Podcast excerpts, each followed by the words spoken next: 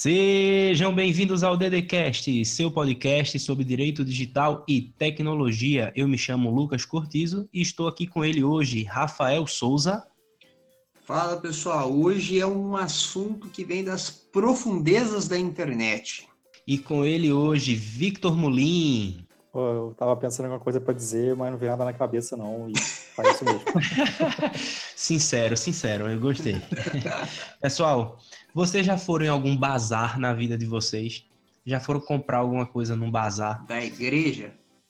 Não sei, depende, porque veja, hoje o assunto é algo que usou desse conceito de bazar. Bazar, normalmente, que é um local que você vai na casa de alguém ou num ambiente familiar até, comprar ou vender alguma coisa. E hoje nós vamos falar sobre o Open Bazar, que é um, é um marketplace e, e que eu queria saber de vocês, assim, o que é que é esse Open Bazar? É tudo aquilo que falam, é tudo aquilo que os jornais é, tentam pregar como algo, uma plataforma perigosa, ou um novo Silk Road. O que é o Open Bazar, pessoal?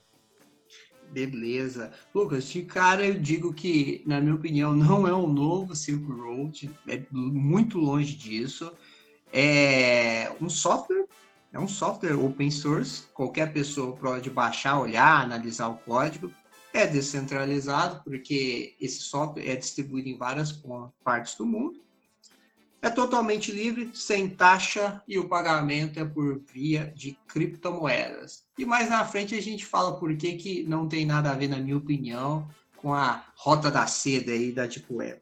É, porque eu, eu fui ver um, um, vídeo assim no lançamento deles e é um vídeo de 2014, tá no YouTube para quem quiser ver. E eles falam, eu gostei muito até da arte deles, que é como uma tenda, né, que faz a referência ao bazar e a logo deles é uma tenda. E, e eles já falam logo na propaganda inicial que é, é algo sem intermediários, né? E a propaganda deles é que eles, apesar da internet ser global, governos e empresas mantêm, assim, mandam na internet. Aí eu recomendo até o episódio 24 que a gente gravou, é. né? Eu e o Rafa, a gente gravou falando sobre a governança da internet. Isso. E aí eles falam que por conta desses intermediários, os custos aumentam e a gente nunca é 100% livre e, e, a proposta deles é justamente criar um ambiente 100% livre, sem intermediários, sem entidades centralizadoras. E aí eu queria saber de vocês, como é que funciona esse, esse Open Bazaar? Antes de, antes de Rafael é, explicar como funciona o Open Bazar, é bom que a gente ilustre como que o comércio eletrônico ele, ele se dá hoje em dia, quando você procura um marketplace. Você é comprador Sim. de um lado e do outro lado tem o vendedor. No meio de você, parece que só tem um nome chamado Amazon, ou Americanas, ou OLX, ou Mercado Livre, que seja, você escolhe o seu marketplace por um primeiro momento, você acha que só tem uma cadeia de inter... uma, um, um, órgão ali, um controlador, uma organização que está juntando os interesses de compradores e vendedores. Mas por trás disso, esses intermediários são existem inúmeros intermediários que vão querer uma parte daquela transação. Em primeiro lugar, o próprio marketplace, ao mesmo tempo que ele ganha com publicidade no site, ele vai rever uma parte ali da compra e venda de você, talvez uma porcentagem mínima. Além disso, os métodos tradicionais de pagamento vamos dizer que Visa e Mastercard, geralmente eles também recebem uma participação dessa operação, já que o cartão ser pago pelo crédito ou pago pelo débito. Então, você consegue visualizar ali não só esses dois, mas talvez até mesmo a cadeia de transporte, diversos intermediários que vão sempre tirar uma fatia daquela compra e venda. E com isso, o preço tende ao quê? Sempre a subir. O Open Bazaar, ele vai na contramão disso. Ele só é um ambiente que vai disponibilizar ali a junção de comprador e vendedor uhum. para que eles para que eles resolvam o, o, o, interesse deles diretamente. É isso, Perfeito, Rafa? Vitor. Perfeito. É, eu Ô, Vitor, só só para comentar o que o Vitor falou, é muito eu ficou bem desenhado assim, eu acho que na minha cabeça e na cabeça de quem está ouvindo, como é difícil você transformar a sua riqueza, né, aquilo que você tem num banco, por exemplo, em em uma compra de um bem, não é, Vitor? Porque você começa a ver várias barreiras até o, até o produto chegar, na, e talvez barreiras que você nem enxergue, né? Dizer, porque você realmente, muitas vezes, você nem, nem sabe o, ou nem faz ideia de quantos intermediários tem em uma transação.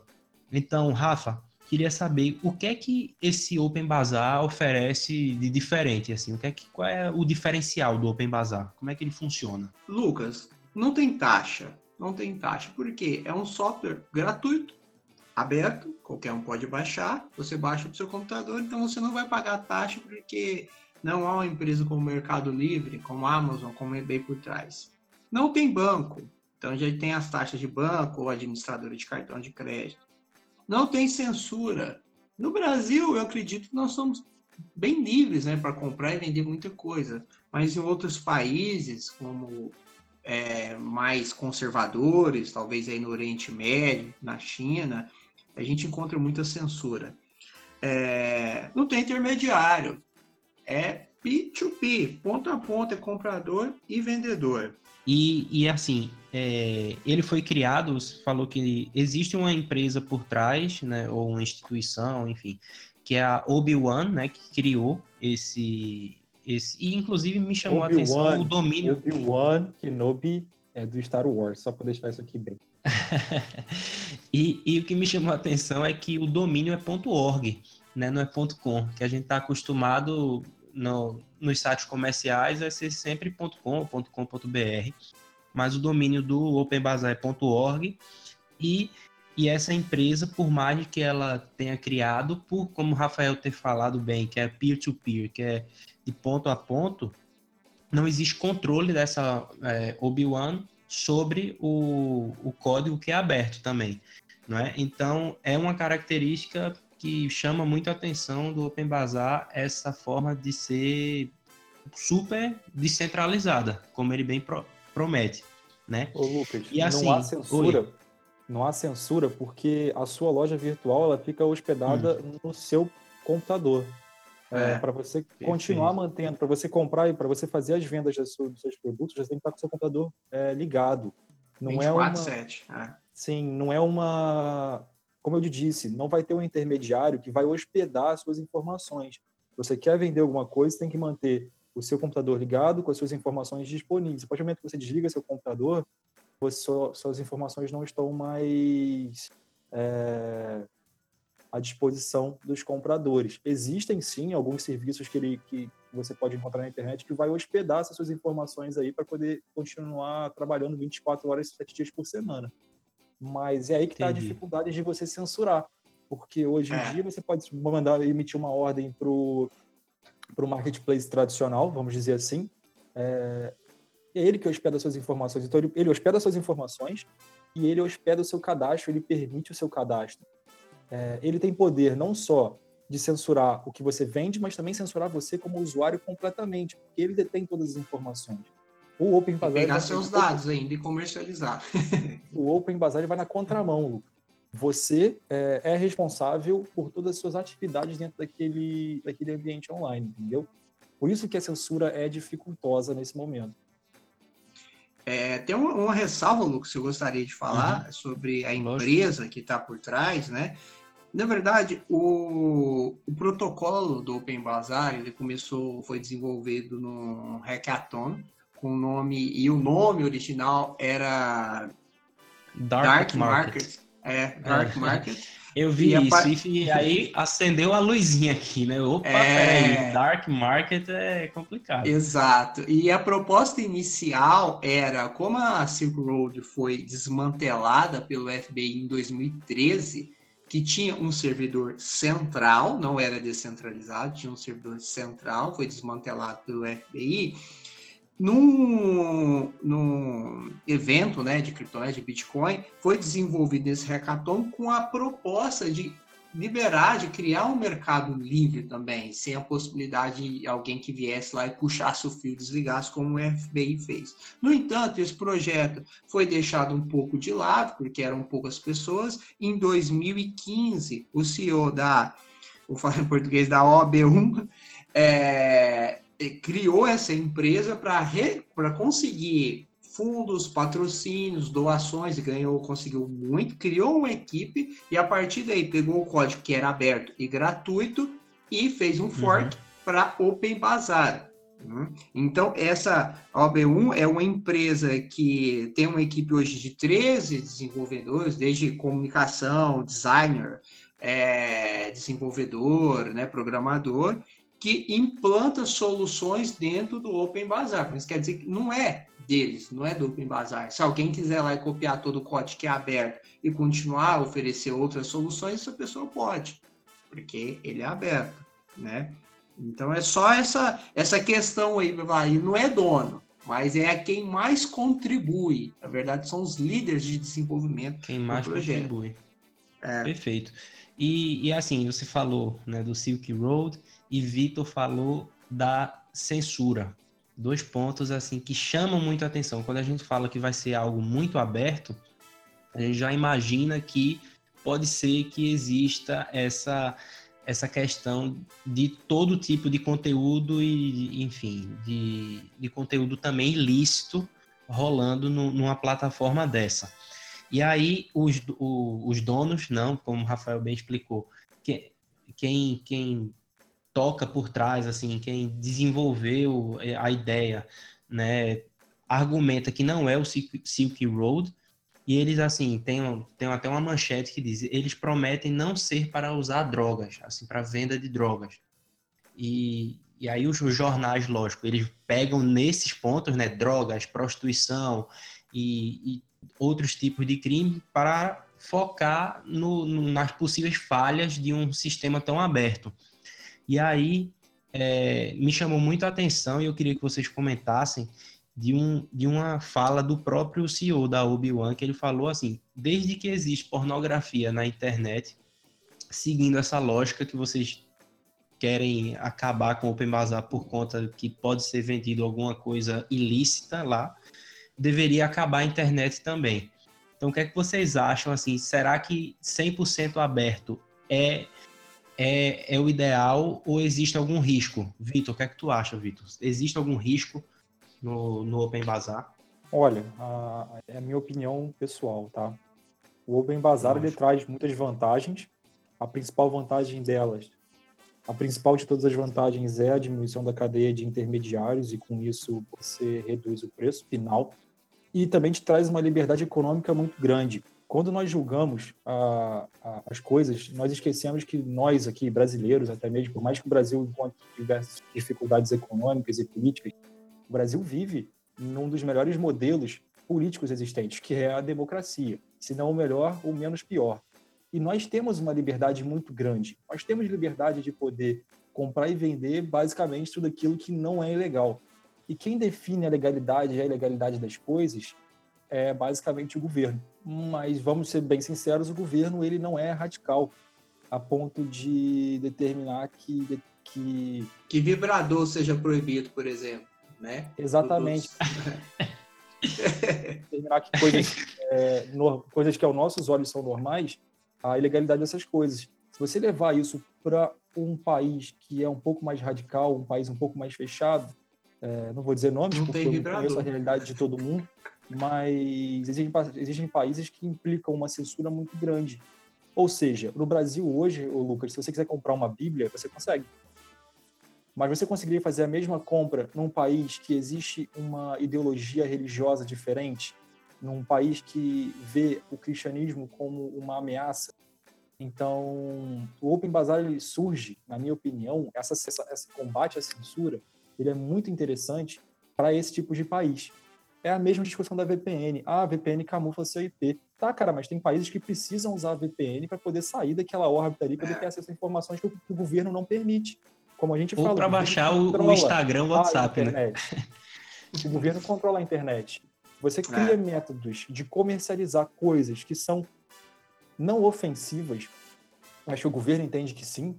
Você está criando maiores ferramentas para a disseminação de informação. É claro que é o que a gente sempre fala aqui, a tecnologia ela não é boa e ela não é má, ela é neutra. É, o problema é de quem a usa. É claro que vão existir casos radicais que a gente encontra de venda de droga, de venda de, de comercialização de prostituição, ou até mesmo coisas piores, ainda piores que isso. A questão é a gente tem que estudar como combater isso, como prevenir isso, e eu acho que chegaria aí então a um consenso entre a comunidade que, que desenvolve a aplicação, a comunidade que toca o projeto, para que se criem barreiras para que eventuais casos específicos sejam banidos, talvez. Mas, ao Perfeito. mesmo tempo, isso vai em contra a ideologia, a própria ideologia a liberdade. de liberdade. É uma isso. discussão muito difícil. É, Mas a gente é tem que sair um pouquinho do contexto Brasil, o contexto ocidental, porque a gente vive o ocidente, o ocidente do mundo, ele é muito liberal. Ele é liberal para tudo. Se você quiser comprar uma coisa que envolva é, assuntos sexuais, você pode. Mas em outros países, não. Então, não existe resposta certa e nem existe resposta errada. Só tem que ter a perspectiva de analisar isso com determinada sensibilidade. É, porque eu, eu vejo essa questão, né? Você falou bem da que não existe mesmo certo e errado. A gente aprendeu que quando existem vários princípios fundamentais é, no mesmo no mesmo bolo, não tem como você dizer qual é o mais importante. Mas assim, é lógico que existe o princípio da livre concorrência, por exemplo, no artigo 170 da Constituição brasileira, mas ao mesmo tempo, quando é que o que é que acontece quando outros direitos fundamentais são feridos e, e, e a arma e assim o meio para ser atingido seja uma plataforma dessas? E aí a primeira coisa que a gente quer é que a gente do direito, né, a gente pensa assim, onde fica a responsabilização? E aí é, e é esse tópico que eu queria levantar para vocês, de que eu, assim, eu não vi, pelo menos no primeiro momento, quando você vê que é P2P, que é descentralizado, onde fica a accountability, né? Onde é que fica a responsabilização de quem está ali, os players daquela plataforma. E aí eu queria saber de vocês, como responsabilizar o comprador ou o vendedor, é, ou os dois, né, se algo for de uma forma ilícita ou de, de uma forma criminosa. Rafael, Posso hum. começar e você claro. termina? Manda ver. É, Lucas, entendendo a plataforma, você vai perceber que ela trabalha com a possibilidade de você simplesmente é, se pseudominizar ou usar até mesmo de anonimato. É, a plataforma, os termos de uso da plataforma determinam que a anonimização não é por padrão e que o seu IP é público. Ou seja, se o IP é público, mas eu não tenho o seu nome, eu posso, através das tecnologias é, necessárias, encontrar é, exatamente aonde, da onde você acessa essa, essa plataforma. No entanto, a gente sabe muito bem que existem programas que podem dissimular o seu IP e, com isso, atrapalhar a sua identificação. E é exatamente nesse contexto que surge, na minha opinião, o grande debate de responsabilização. Porque dentro de um comércio eletrônico, dentro de um comércio, por dizer assim, de forma ampla, sempre existe o comprador e o vendedor que estão determinada, de determinada forma sujeitos a, a leis e responsabilizações judiciais. Mas para que isso aconteça, a gente tem que primeiro descobrir quem é essa pessoa. E é aí que surge a dificuldade do Open Bazar, mas ao mesmo tempo ele equilibra, Lucas, a dificuldade de encontrar uma pessoa responsável com a possibilidade de moderar a compra e a venda ali que está sendo feita. E aí eu a deixo para Rafael, que, que, que, vai trazer isso com muito mais sabedoria. Existe... Dá o show agora, Rafa, sobre a moderação. Já dei aquela assistência. Você pode me chamar praticamente de Ozil Real Madrid 2000 e alguma coisa em Cristiano Ronaldo. Se, fa se falasse Ronaldinho Gaúcho, eu ia prender agora, mas uh, Ozil. Vamos chamar oh. de Alexander Arnold, então. Olha, a, talvez um dos elementos grandes de segurança do Open Bazaar é a figura do moderador. A plataforma é criada, assim, para ser livre o comércio é livre, os participantes que decidem o que fazem, como a internet. A internet eu vou decidir o que eu faço. Mas se eu fizer alguma coisa errada, algo ilegal, eu vou ser responsabilizado. Salvo se eu conseguir ocultar a minha identificação. Não é assim que funciona? Se eu conseguir suprimir as formas de me encontrar, de localizar meu IP, e aí existem formas como a Tor, Red Onion, também o VPN, os dois juntos né, destruição de dados após cada sessão, tá, mas a plataforma é livre. Cada usuário vende o que quiser. Se eventualmente algum vendedor é, colocar algum produto e fraudar o comprador, duas coisas podem acontecer. Primeira coisa, o comprador vai rodar. Por quê? Não, não, até então ele fez o pagamento direto para o vendedor, o vendedor recebeu, mas mandou um tijolo em vez de um celular. Segunda opção, no ato da compra, o comprador tem a opção de incluir um terceiro como moderador.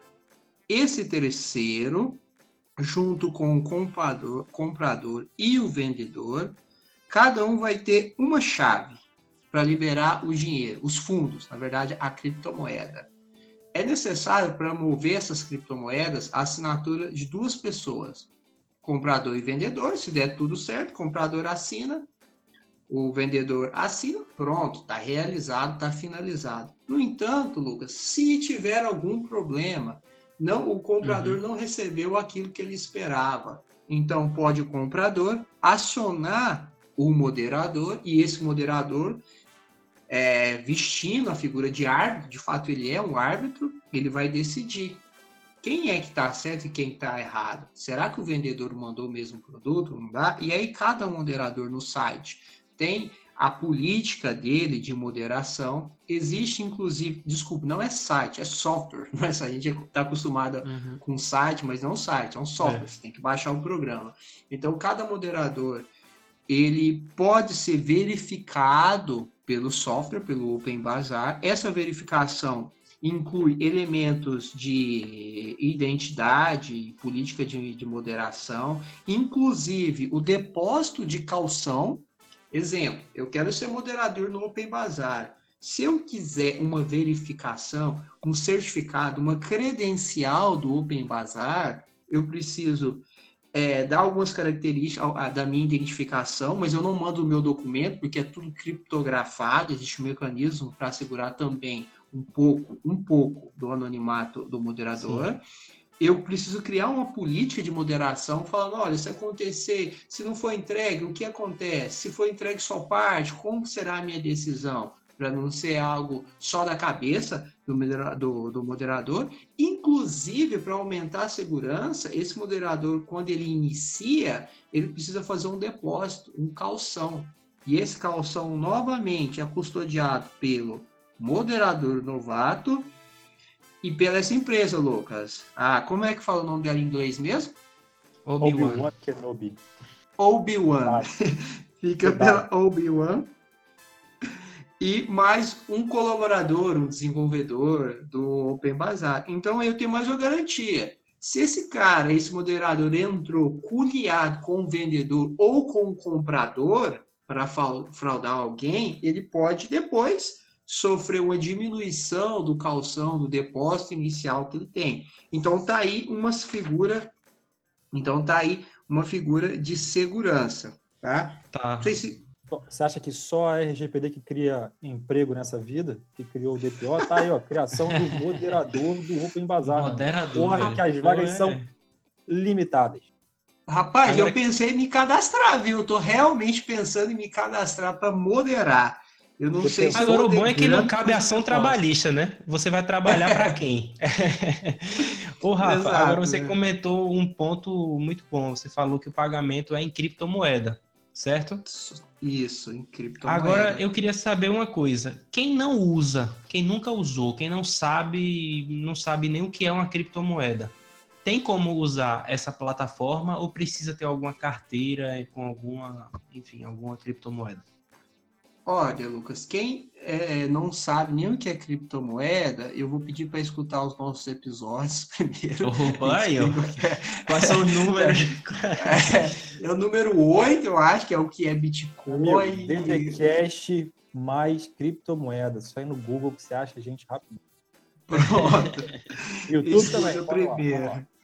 Mas quem nunca usou oh, Lucas, eu vou deixar um uhum. link que é um roteiro de um site muito bom, Bitcoinheiros, mas não tem nada a ver com coisas legais, mas é muito bom que ele ensina o passo a passo para quem quer começar com criptomoeda. E aí, em menos de 10 minutos, você já. 10 não, um pouco mais que precisa estudar. No mesmo dia, você vai conseguir adquirir as suas primeiras criptomoedas, vai depositar essas criptomoedas numa carteira Com ela na carteira, você já consegue transacionar nesse site, no Open Bazaar.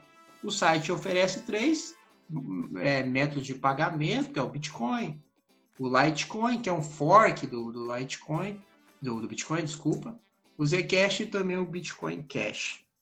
Então, é simples, Lucas, mexer com criptomoeda. Talvez a gente pode até gravar um episódio, fazer um tutorial no YouTube futuramente ensinando, se o pessoal tiver interesse. É uma boa. Então, quem tiver interesse, já manda mensagem aí no nosso Instagram ou também no nosso e-mail, contato arroba direitodigitalcast.com. Beleza, pessoal. E eu queria saber uma coisa. Vitor, aquela sinceridade que você usou lá no começo, você usaria o Open Bazaar? Olha, eu vou trazer aqui, a, ao meu ver, as três possibilidades que levariam a pessoa a usar o Open Bazaar, tá? A primeira, como eu comentei com vocês, é basicamente por ideologia. A pessoa que acredita no livre mercado, que acredita nas coisas descentralizadas, e ele aceita e ele quer participar disso de uma forma como de forma a influenciar outras pessoas. Exemplo, Rafael. É... Caramba, que recibo foi esse o segundo motivo que levaria uma pessoa a usar o Open Bazaar é quando ele precisa da, da, da, é quando ele precisa da censura ao seu favor.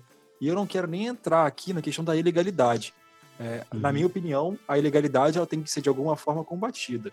Mas a censura, como a gente vem mencionando, se você está localizado em um país que existe uma censura muito alta e você precisa comercializar, se seus interesses é, eles estão dentro de uma certa normalidade, mas eles vão contra o posicionamento ideológico de um Estado, é a segunda forma que eu veria o Open Bazaar como uma excelente alternativa.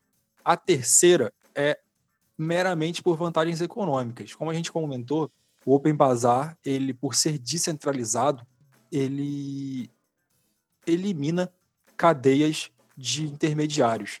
E a tendência, quando você faz isso, é abaixar o preço. Como exemplo, o Rafael mesmo comentou com a gente mais cedo, o Uber e o Airbnb. Por que, que eles conseguem abaixar tanto o preço? Porque eles diminuem intermediários e com isso eles conseguem melhores preços e maior competitividade. É a questão do Open Bazaar. Mas a partir do momento que eu vejo um produto que eu quero comprar no Open Bazaar, ele está com um uhum. preço igual ao de um marketplace tradicional que eu confio, tá? Vamos deixar isso muito claro. Marketplace não é só a Amazon, não é só a, Americanas, não é só a OLX e Mercado Livre. Você tem vários marketplaces aí que são que me dá, me dá nervoso só de entrada, então eu fico até tremendo de medo. É, se eu ver que não existe essa vantagem econômica para mim, eu vou sempre pelo quesito confiança. Então eu iria para eu, eu iria optar por um meio tradicional que me desse ao menos a segurança jurídica da aplicação do direito do consumidor.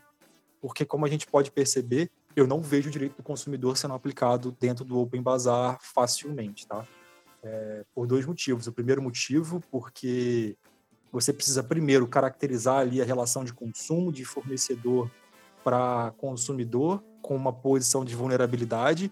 E o segundo motivo jurisprudencial, que seria responsabilizar a plataforma pelo seu modelo de negócio, eu não vejo o Open Bazaar preenchendo esses modelos de, esse modelo de negócio necessário para a jurisprudência. Então, eu não vejo como responsabilizar o Open Bazaar, até porque ele sequer deve ter Existe. algum patrimônio.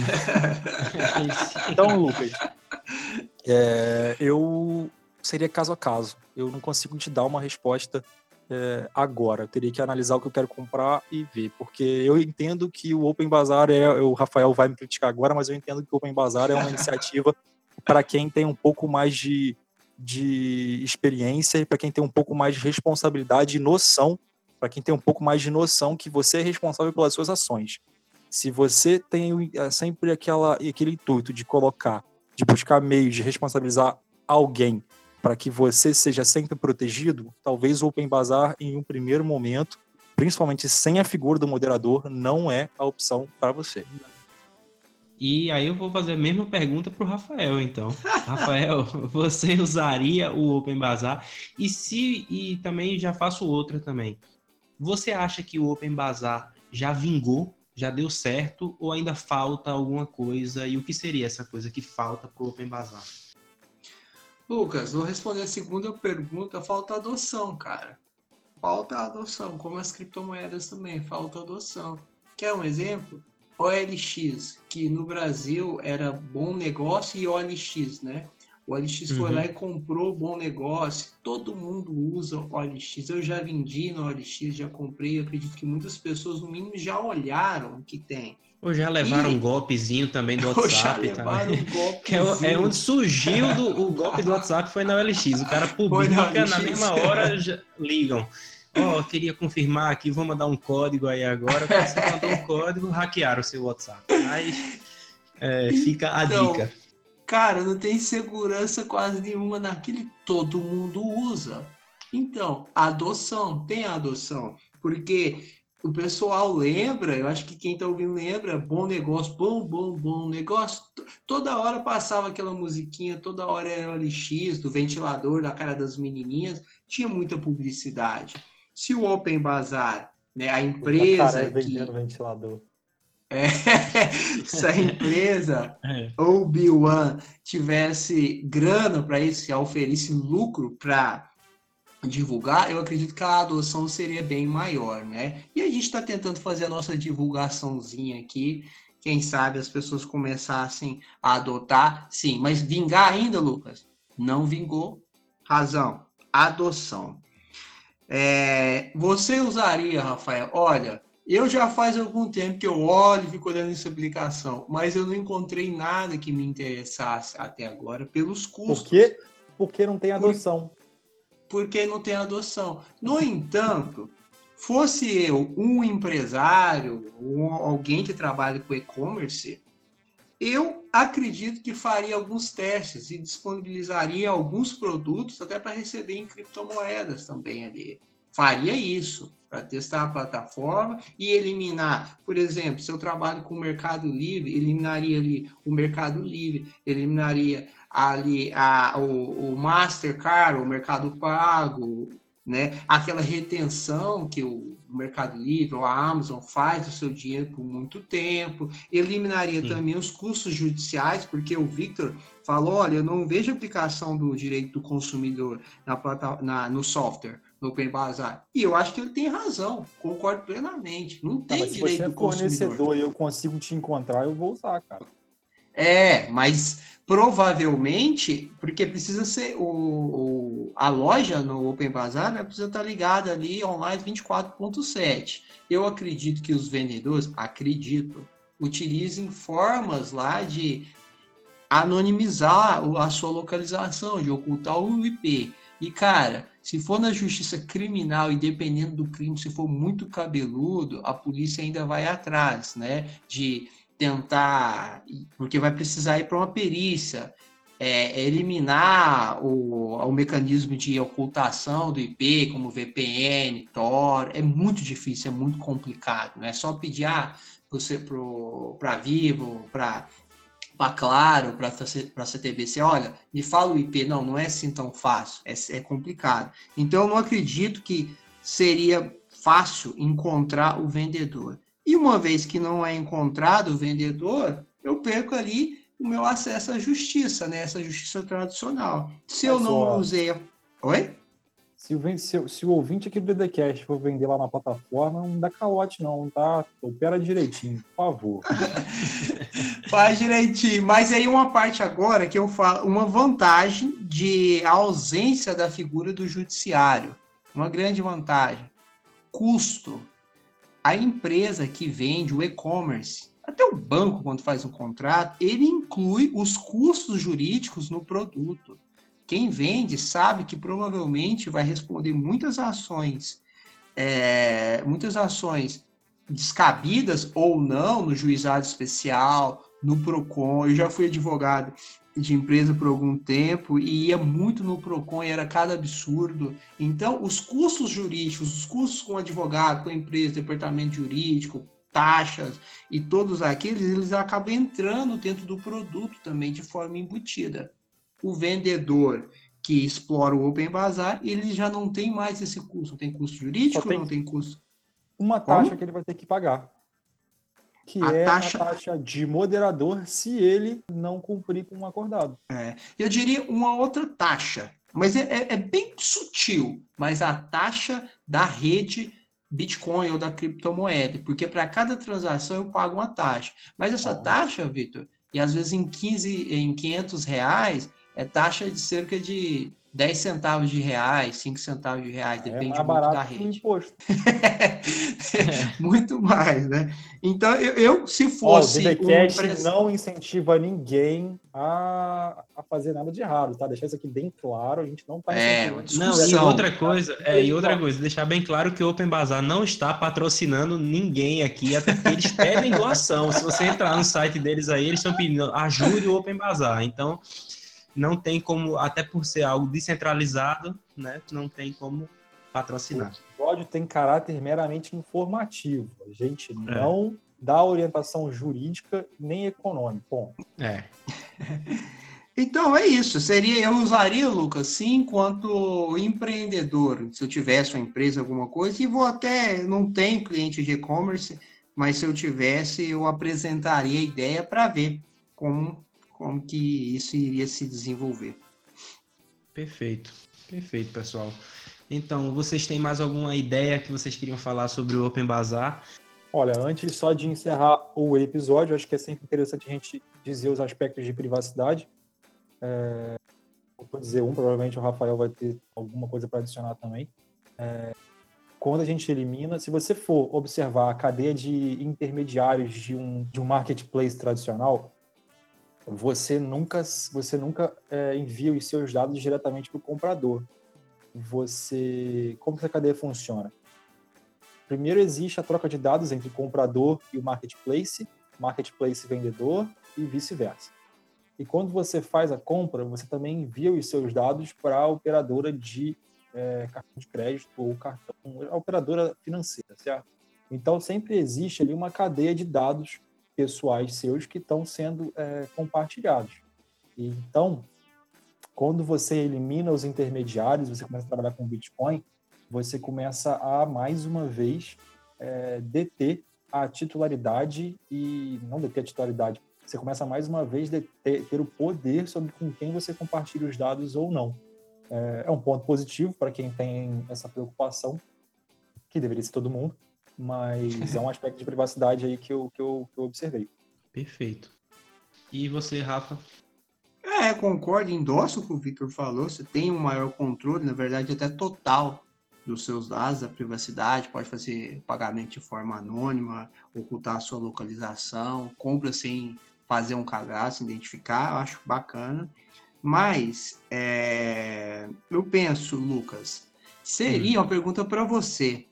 Você uhum. acha que protocolos, o software dessa forma, que elimina ou dificulta muito é, a obtenção de dados pessoais, será que seria software dessa natureza o futuro da proteção dos dados pessoais? É, porque na, quando a gente fala da relação de proteção de dados, a gente imagina duas partes, a, o titular dos dados e o controlador. E nessas plataformas, é, é até a discussão que tem a própria blockchain, né, que é, que é uma, é uma rede descentralizada também, é, quem seria o controlador? Quem é que define os propósitos do tratamento de dados numa blockchain, no Open Bazaar? É o próprio participante que insere né, de, de forma livre de forma consentida, de acordo com os termos de uso e privacidade daquele, daquele aplicativo, daquele site, enfim, daquela plataforma. É ele que vai ser o controlador. Então, é, é uma discussão muito boa, até porque retira de uma empresa né, essa qualidade de controlador dos dados. Como o Vitor bem falou, o dado pode sair é, ao invés de, de sair de uma empresa para outra, e aí vai ter uma relação de controlador e, e processador e operador, no caso, né, na, na tradução brasileira.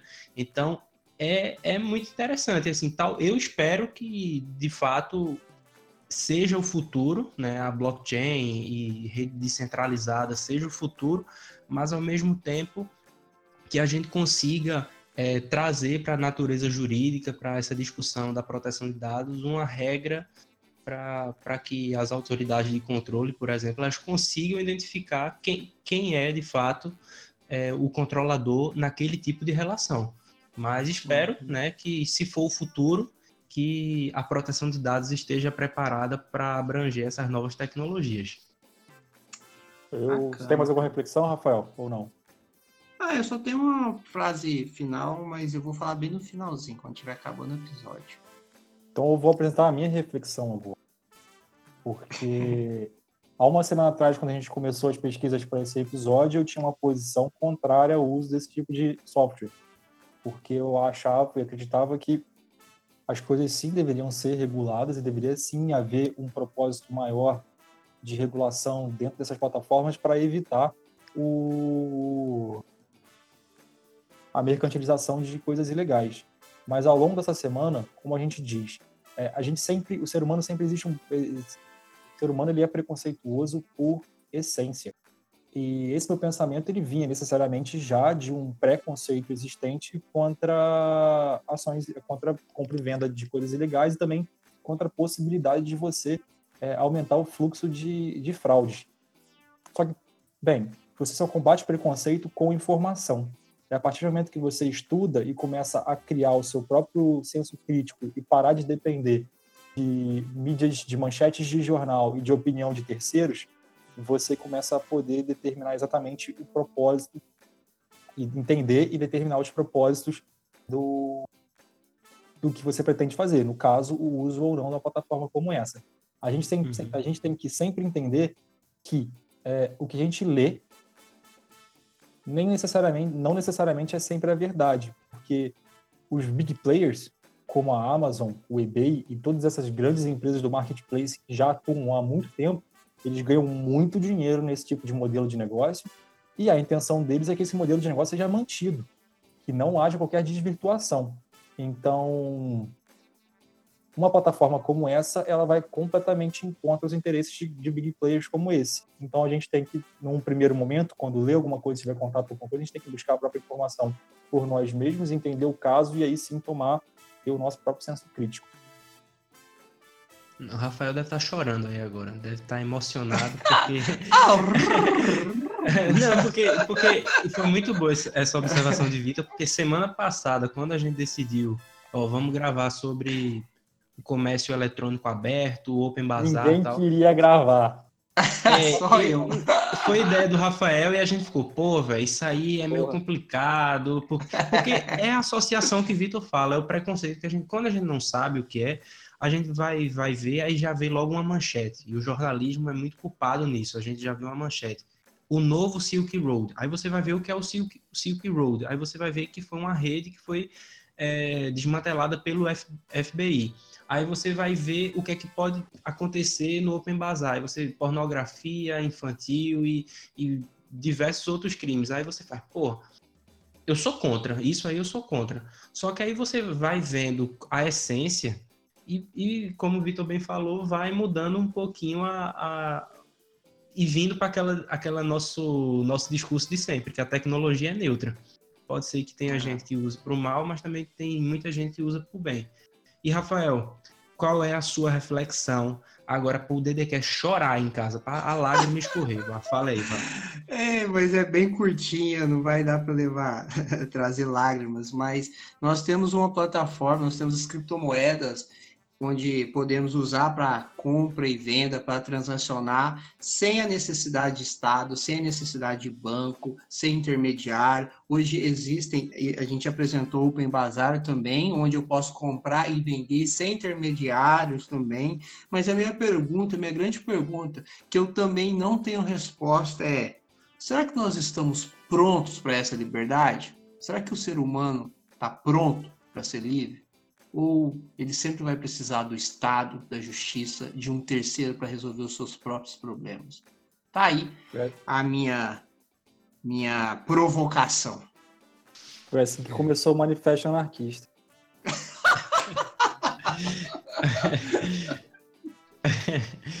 pois é, pessoal, com essa, então, nós encerramos. Tem algum recado para deixar para o pessoal? Um abraço pro Haroldo da padaria, é só. Eu, eu, eu ia fazer essa piada, mas a edição sempre tirar corta. Isso da edição.